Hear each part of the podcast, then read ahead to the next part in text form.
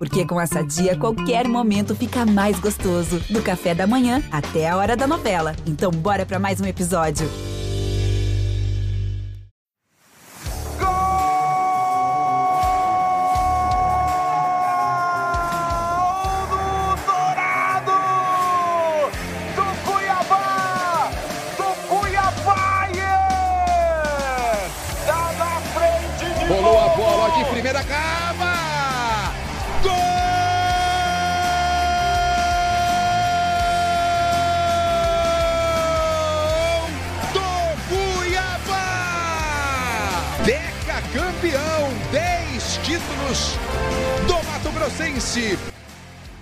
Pessoal, ligado no podcast GE Cuiabá. Estamos chegando para mais um episódio. Já de antemão agradeço você que está acompanhando a gente aqui nesse, nesse mais, mais uma vez debatendo nessa semana do Cuiabá, na disputa do Brasileirão, bastante movimentação aí do Dourado, tanto em questão de calendário, tanto reforços, né, que a gente já discutiu na semana passada, mas hoje a gente vai abordar sobre um outro viés. Então, é, fique conosco, se você puder até o final, para poder estar dentro de tudo, ficar dentro de tudo do Cuiabá. Eu sou o Jonatas Gabetel, estarei aqui conduzindo esse bate-papo, também dando uh, as minhas informações, as minhas opiniões. E comigo está Gabriel Barros, como sempre, né, tem sido padrão aí já em todos os episódios, nosso setorista do Cuiabá no GE. Globo, repórter da TV Centro-América. Fala Barros, tudo bem? Como vai? Fala Gabetel, salve aos amigos e às amigas do GE Cuiabá. Vamos falar um pouco mais sobre essa semana do Dourado, né, que vem de derrota, mais uma derrota e muita expectativa em cima da possível estreia do Davis. Então vamos debater essa situação e o contexto inteiro do Cuiabá, essa chegada dos reforços e também segunda-feira fecha a janela de transferências, né, algum dos tópicos que a gente vai tocar nesse episódio. Então já agradeço a companhia da galera e peço que continue com a gente até o final. Show de bola.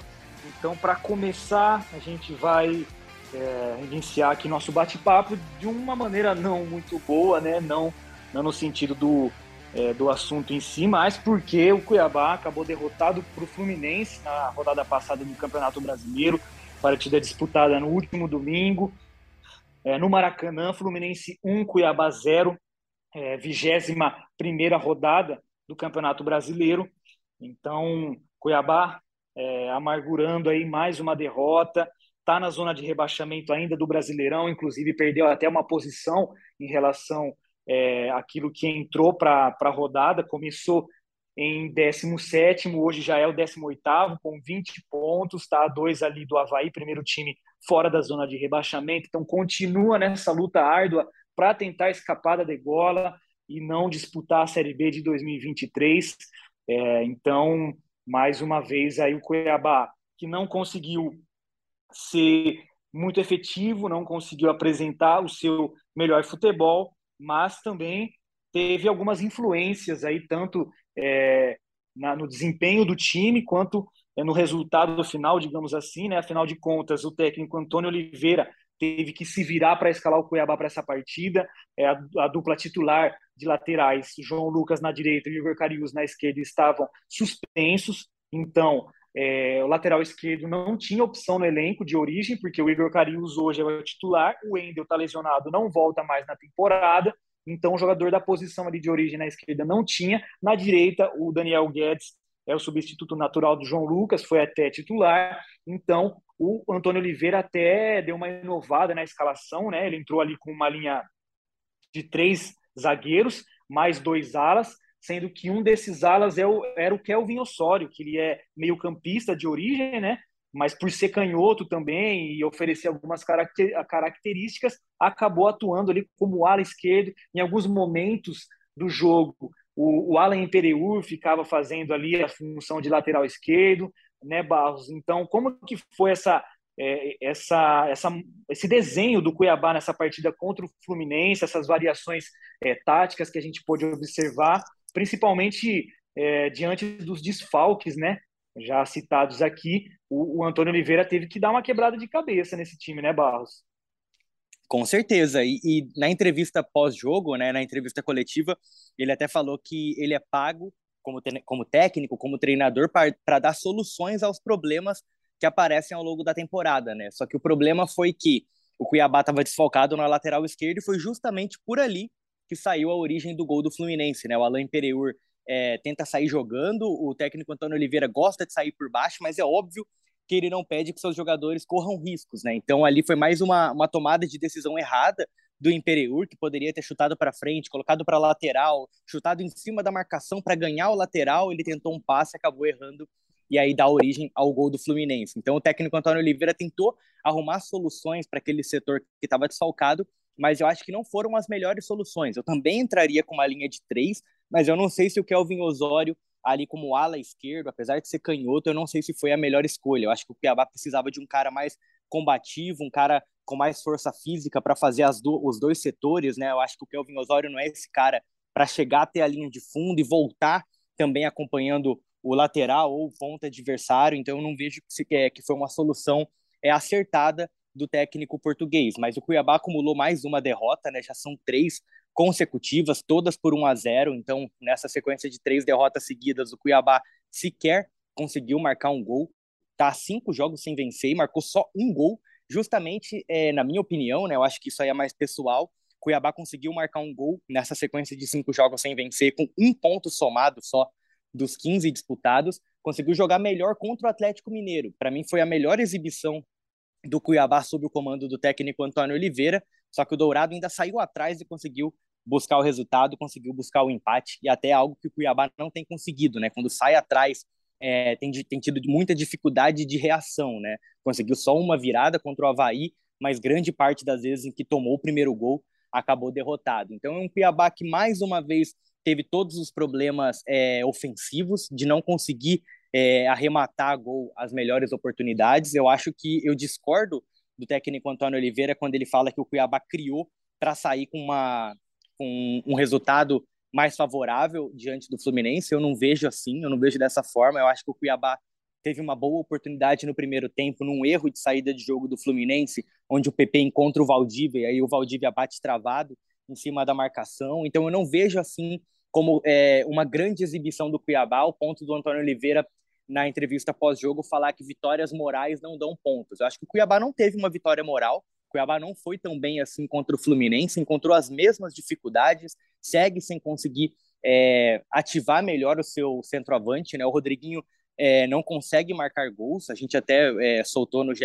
Globo, assinada pelo, pelo Jonatas Gabetel, o período aí que o Rodriguinho já está sem marcar. Você vai ter mais preciso, né, Gabetel? Mas eu já garanto que foi pela quarta rodada do, do, Campeonato Brasileiro, a última vez que o Rodriguinho marcou. E desde que ele foi colocado como centroavante, ele também não marcou gol. Então, realmente vai levantando uma pulga atrás da orelha do torcedor, porque não vê esse time ter uma regularidade de evolução, né?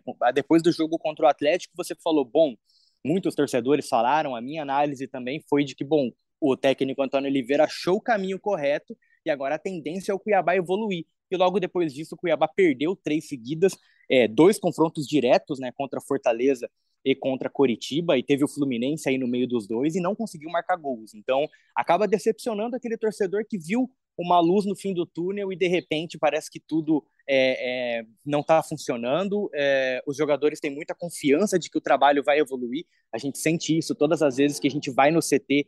O ambiente é muito tranquilo, nem parece que o Cuiabá está ali afundado na zona de rebaixamento, mas o, o, o, grupo, pelo menos, do Cuiabá tem esperança de que as coisas vão inverter, né? Como o Antônio Oliveira fala em muitas coletivas que a sorte uma hora vai inverter chegou na hora, chegou a hora, né? Se ele tanto tá falando que a sorte uma hora vai inverter, a hora é agora. Cuiabá já perdeu dois confrontos diretos contra Fortaleza e também contra o Curitiba, e agora vai ter Juventude e Atlético Goianiense. Chegou a hora da sorte inverter, porque tá complicado da maneira e o rumo que o Cuiabá tá seguindo no campeonato. É, né, concordo com, com você, Barros, esse time precisa reagir logo, e é bom, bom lembrar que nesse jogo contra o Fluminense, o time carioca definiu a vitória muito cedo, né? Com menos de dois minutos, o, o Cano já, já tinha feito gol nessa, nessa jogada que o, o Barros já comentou, que o, logo no comecinho do jogo o Alan Imperiur tenta sair jogando ali, pressionado na, na esquerda da defesa, né? Ele tenta sair jogando, tenta limpar e acaba perdendo a bola pro, para o ataque do Fluminense, que subiu nesse momento, né? Viu que é, dava para pressionar a defesa do Cuiabá, então subiu sua marcação, aí contou com a falha do Alan Periuri e, e já pegou ali o sistema defensivo do Cuiabá bastante desmontado. O Cano recebeu ali um passe genial do Ganso de, de letra, né? E acabou só batendo no canto do Walter de, de perna esquerda, o Walter que é, no contrapé ali nada pôde fazer. Então o Fluminense definiu essa vitória muito cedo e a impressão que dá é que nem se esforçou muito, né, para conseguir administrar esse resultado que já era positivo tão cedo. É, o time que do Fernando Diniz é, manteve a posse de bola, algo que já é característico, então terminou o jogo até com mais de 60% de posse de bola, só que não foi uma posse de bola, não precisou, na verdade, né, ser uma posse de bola tão agressiva, porque justamente o Cuiabá não conseguia, é, não conseguia oferecer tanto perigo em determinado momento do jogo até conseguiu ali, se animou um pouco, né? Se, é, se lançou um pouco mais o ataque, tanto que abriu espaços, o Fluminense chegou em alguns contragolpes, mas não conseguiu definir, só que nada também que assustasse muito o time carioca. Então, é, mais um jogo aí que o Cuiabá não conseguiu ser efetivo, não conseguiu ter um volume bom de jogo a nível de incomodar de fato o adversário e ameaçar pelo menos ali é, um empate. Então, não foi um contexto que a gente conseguiu observar em mais uma partida do Cuiabá, que a gente tem tanto discutido que esse time está é, tá com dificuldade de ser competitivo, né? Então, no Brasileirão, se a gente é, pegar os números, em 21 rodadas, são apenas cinco vitórias. É, o time já perdeu 11 vezes e tem outros cinco empates. Então, é, é muita, muita derrota. O Cuiabá perdeu demais no Campeonato Brasileiro, empatado com outros times ali, é o time que mais perdeu, né? 11 é o número máximo de derrotas por enquanto no Brasileirão. E, e pouquíssimas vitórias, né? Também pouquíssimas vitórias, fora o Juventude ali que venceu três, é, os, os, outros times que vêm em segundo com menos vitórias tem cinco também empatado ali com uma galera mas o Cuiabá está com dificuldade de ser competitivo, dificuldade de trazer pontos para casa, até contra adversários fortes, algo que a gente via na temporada passada, né? Visitou o Flamengo no Maracanã, na época o time tinha o melhor ataque do Brasileirão, era sensação, e o Cuiabá foi no Rio de Janeiro e voltou com um ponto, voltou com um 0 a 0 na bagagem ali, que foi de bom tamanho, contribuiu demais nessa permanência na elite, algo que a gente não está conseguindo observar então o time já completa um mês sem vencer. O Barros já falou aí, foram cinco jogos nesse período, né? É, quatro derrotas e um empate. Última vitória no dia 7 de julho, perdão, no dia 10 de julho contra o Botafogo, 2 a 0 na Arena Pantanal. E depois disso, não comemorou mais nenhum triunfo. Então, um jejum já que está incomodando, o time precisa reagir, está começando a funilar de fato o campeonato é, o Dourado começa até a observar outros concorrentes reagindo, né? Então precisa logo é, desse resultado e, e para ganhar até confiança, algo que o Valdívia falou na coletiva é, durante essa semana, enfim. E mas o que a, a tendência até para a próxima rodada contra o Juventude, que o, o Barros já até citou, é que possa, a gente, né, o Cuiabá pode ter um, um, time diferente aí, né? Tem a expectativa da estreia do Davidson, do Sid Clay também, que corre um pouco atrás por questões físicas, mas pode pelo menos ser relacionado, mas com certeza a expectativa tão grande está nessa nesse início de trajetória do atacante Davidson pelo Cuiabá. Então, Barros, o que, que a gente já pode avaliar, já pode analisar dessa possível estreia do Davidson, você que inclusive nessa semana esteve no CT, né, pôde acompanhar por, por mais que é, por pouco tempo, né, que é o que o clube tem autorizado a imprensa ver só ali umas, umas movimentações de aquecimento, mas o que você pode trazer para o torcedor e para a gente aqui sobre essa possível estreia do Daverson já no sábado contra o Juventude.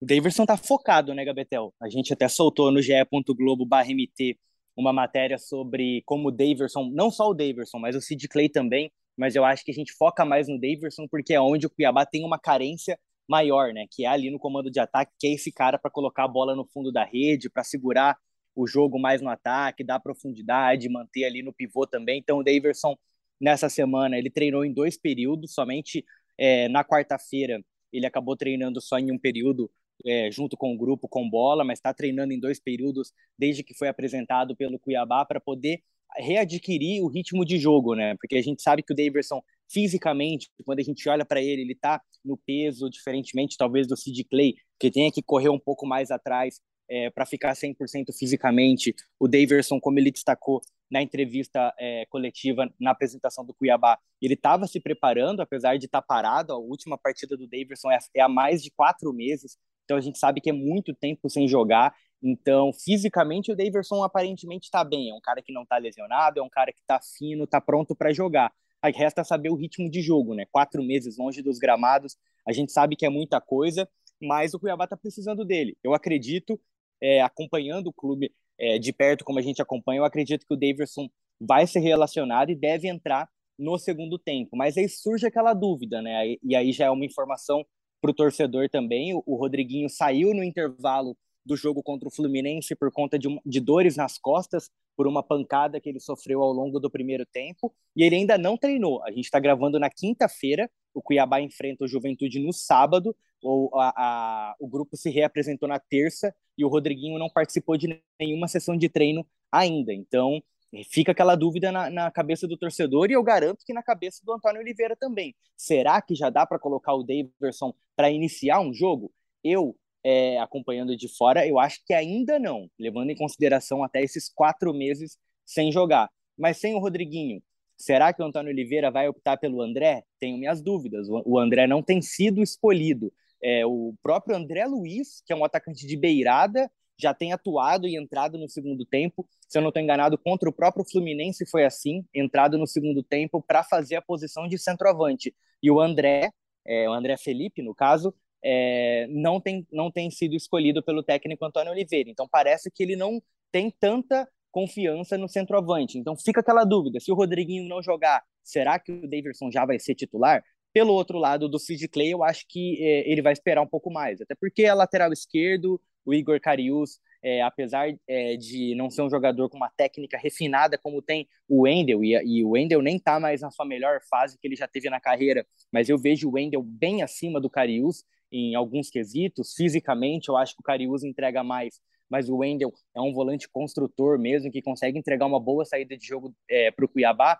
e também tem um senso de posicionamento, experiência também. Então, eu acho que o Wendel está na frente do Igor Cariús, mas no momento o Igor Cariús também está à frente do Sid Clay, até porque eu não estava acompanhando o Sid Clay é, quando ele estava atuando pelo PAOK, também já está sem jogar há algum tempo, alguns meses já sem jogar, então chegaram dois reforços aí que não estavam jogando tanto o Daverson como também o Sid Clay. Resta saber se eles vão encaixar rapidamente no modelo de jogo do Cuiabá, porque não é assim, né? Não é aquela coisa, contrata o cara, coloca e o cara vai jogar. Vai ter toda a adaptação ao modelo de jogo, ao sistema, à filosofia do técnico Antônio Oliveira. É claro que a gente fica na torcida para que seja um ajuste quase que imediato, mas fica essa dúvida aí. Eu não sei o que, que você acha, mas eu acredito que o Davidson deve iniciar no segundo tempo, é, mesmo que o Rodriguinho esteja com dores nas costas ainda.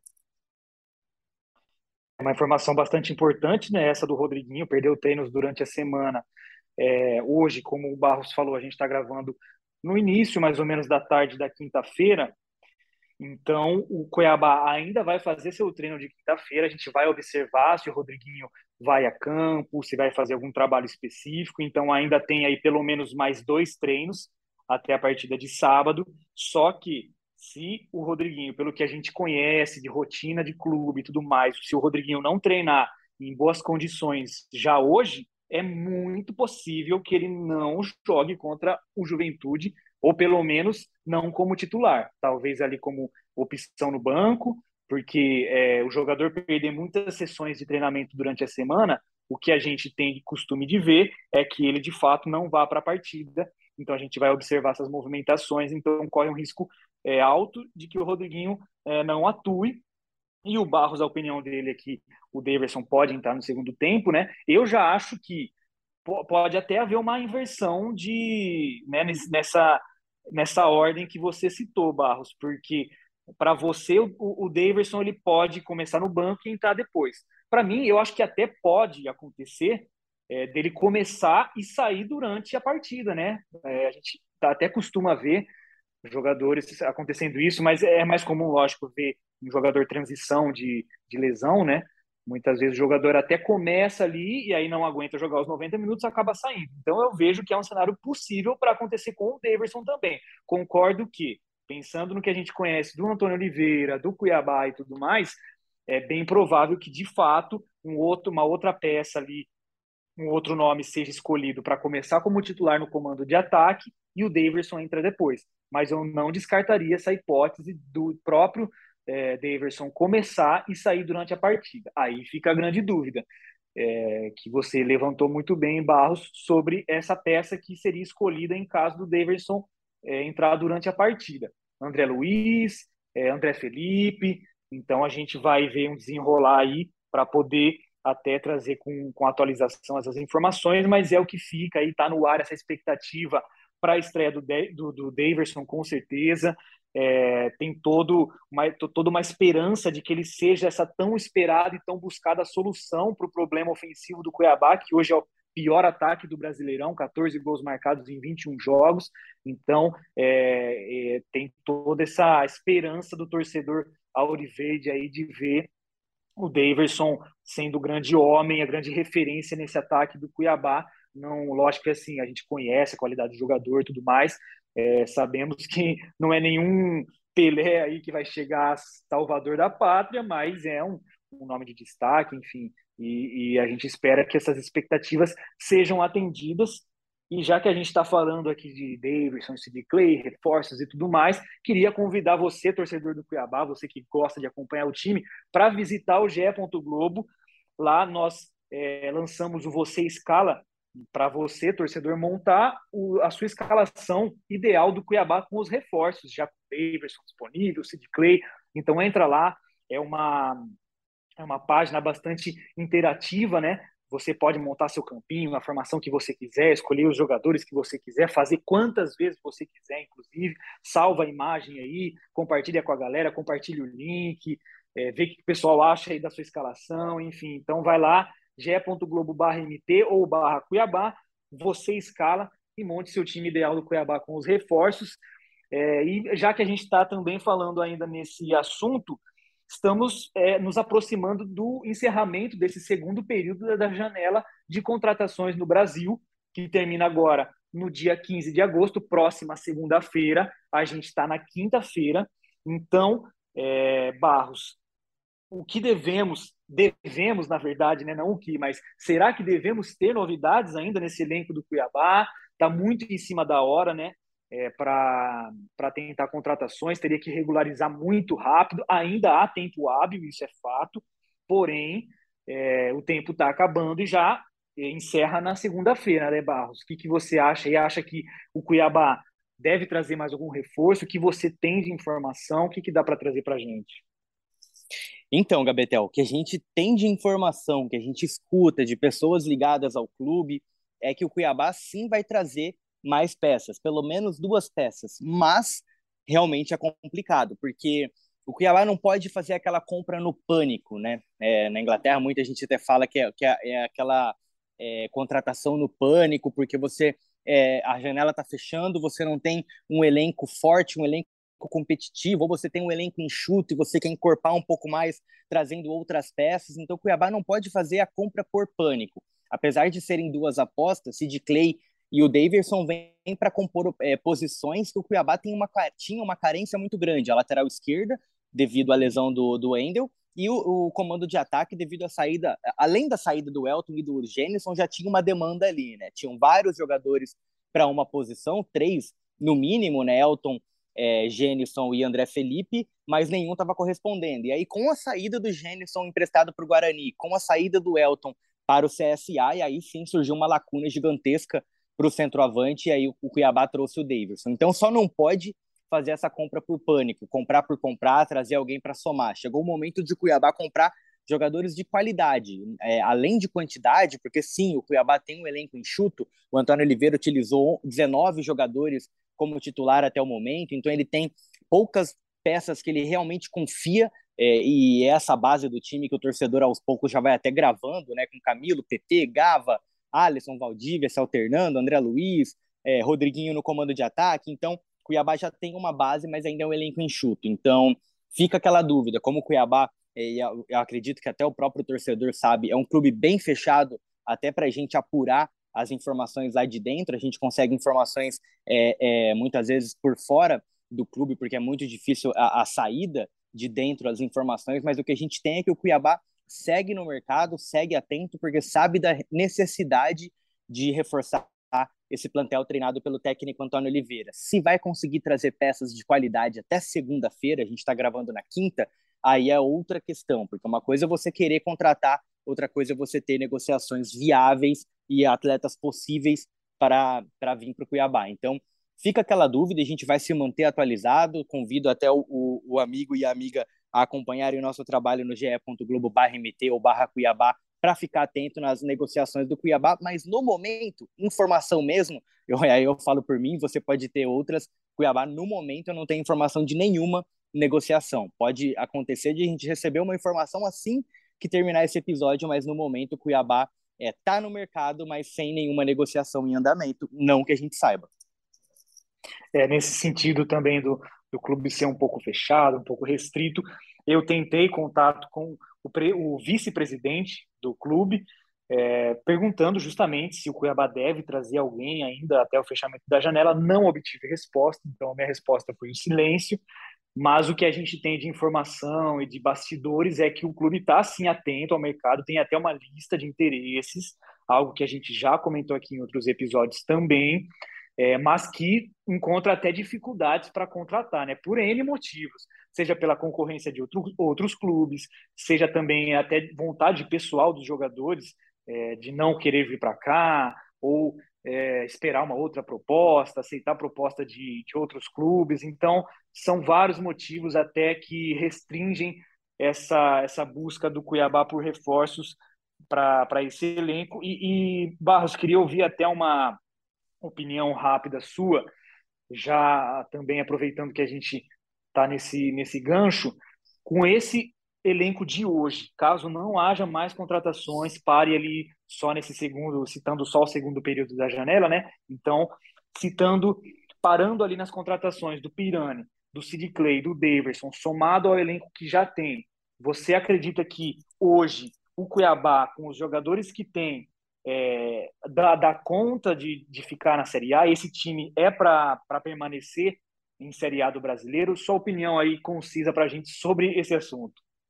Eu acho que tudo vai passar muito pelo trabalho do Antônio Oliveira, Gabetel. Eu não sei se você é, enxerga assim também. Eu vejo o futebol é, com, com a cabeça centralizada no treinador. É óbvio que ele não é a figura principal, mas um treinador bom, com um modelo bom, consegue deixar jogadores medianos com capacidade para fazer o mínimo para atingir o objetivo do Cuiabá. Então, é, eu acho que muito vai passar pela capacidade do Antônio Oliveira de tirar o melhor desses jogadores. Eu acho que o Sid Clay tem potencial melhor do que o, o Igor Carius. Eu acho que o Gabriel Pirani tem potencial para jogar um pouco mais até do que ele tem jogado desde que ele estreou pelo Cuiabá, fez uma bela estreia com gol contra o Atlético Mineiro. Depois eu já não gostei, achei aparições mais tímidas dele dentro de campo, e aí a gente tem que esperar o Daverson também. Então, muito vai passar pela capacidade do Antônio em fazer essas peças renderem o máximo possível. Ele vai ter que tirar o máximo desses jogadores que estão chegando. É um elenco pequeno, mas ele vai ter que trabalhar com essas peças